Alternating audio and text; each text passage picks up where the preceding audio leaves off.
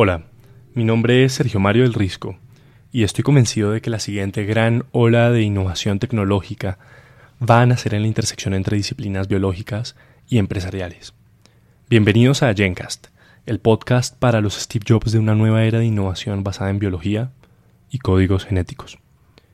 Hay diferentes preguntas que quisiera responder como parte de este capítulo introductorio a Gencast. La primera es, ¿por qué un podcast sobre innovaciones basadas en biología sintética. ¿Por qué sería este un tema que debería interesarle hoy a cualquier persona interesada en, innovación tecnológica y en el futuro del planeta Tierra, sobre todo? Y antes que nada, ¿qué es la biología sintética? ¿Cuál es la ciencia detrás de lo que estamos hablando? Para responder estas preguntas, me gustaría que hiciéramos un viaje 70 años atrás en el tiempo, de la mano de Walter Isaacson, el biógrafo de Jennifer Doudna, que es una de las principales propulsoras de esta ola de innovación biotecnológica que estamos viviendo en la década de los 2020. Voy a abrir comillas. En la década de los 50 tuvieron lugar dos revoluciones. Los matemáticos demostraron que cualquier tipo de información se puede codificar en un sistema de dígitos binarios, lo que dio pie a la revolución digital. Simultáneamente, los biólogos descubrieron que las instrucciones para la formación de cualquier célula están codificadas en unas secuencias de ADN conformadas por la combinación de cuatro letras A, C, T y G. Así nació, pues, una era de la información con base en los códigos digitales, por una parte, 0100110001, y por otra parte, una era de la información basada en códigos genéticos, A, C, T, G, G, T-A-G-A-T-T. Cierro comillas. Este podcast, por lo tanto, Gencast, es sobre la revolución tecnológica que traerá la era de la información con base en códigos genéticos.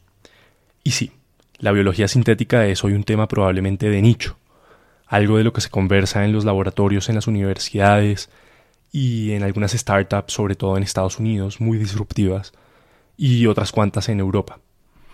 Pero del mismo modo, las tecnologías informáticas eran un tema para geeks en los 70s y los 80s. Quienes entrevieron ese potencial hace 40 años se convirtieron en los grandes innovadores de su época, Steve Jobs y Bill Gates. Este podcast, por lo tanto, es para los Bills y los Steves de una siguiente ola de innovación basada no en códigos digitales, sino en códigos genéticos. Y de esta analogía se desprende una gran pregunta y es por qué serían comparables las innovaciones digitales con las innovaciones biológicas.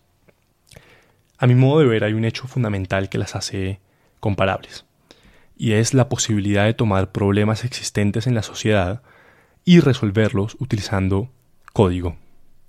El código informático, el código de ceros y unos, dio forma al mundo que conocemos hoy.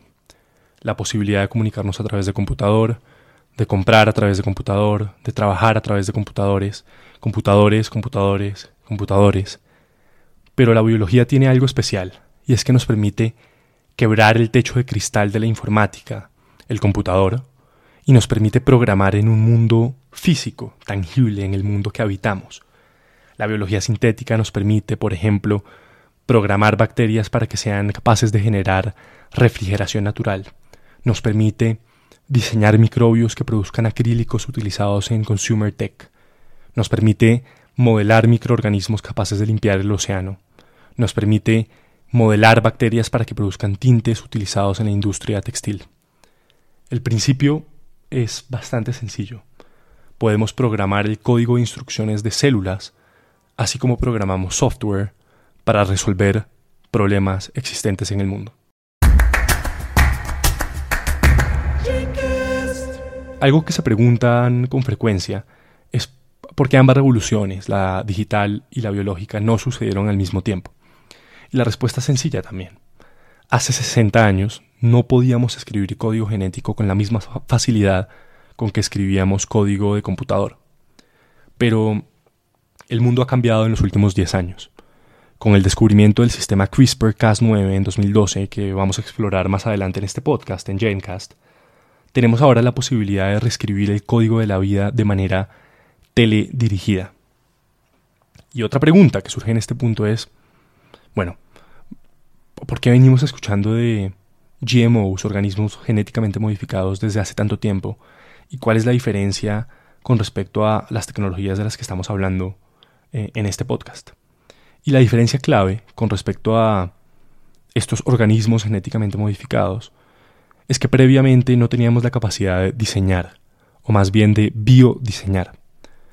Un ejemplo típico es el de frutas o manzanas genéticamente modificadas, para mejorar sus atributos, por ejemplo que sean más rojas o más grandes.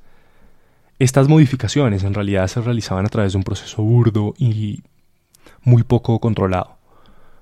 Por ejemplo, múltiples individuos de una población de manzanas se sometían a radiación UV, lo que causa mutaciones aleatorias en los genomas de los individuos de esa población de, manzanas. Estas mutaciones podían tener algunas consecuencias favorables, como por ejemplo un rojo más intenso en el pigmento de la manzana, pero eran el resultado de un proceso no controlado, sin principios de diseño, es decir, de intencionalidad, asociados al proceso.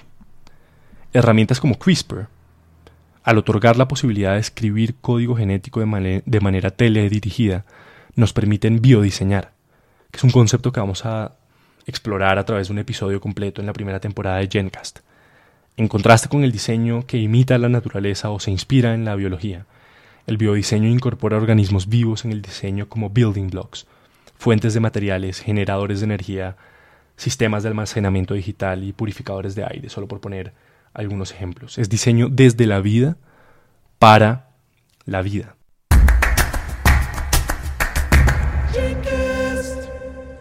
Por todos estos motivos estoy convencido de que la biología va a ser la siguiente gran revolución.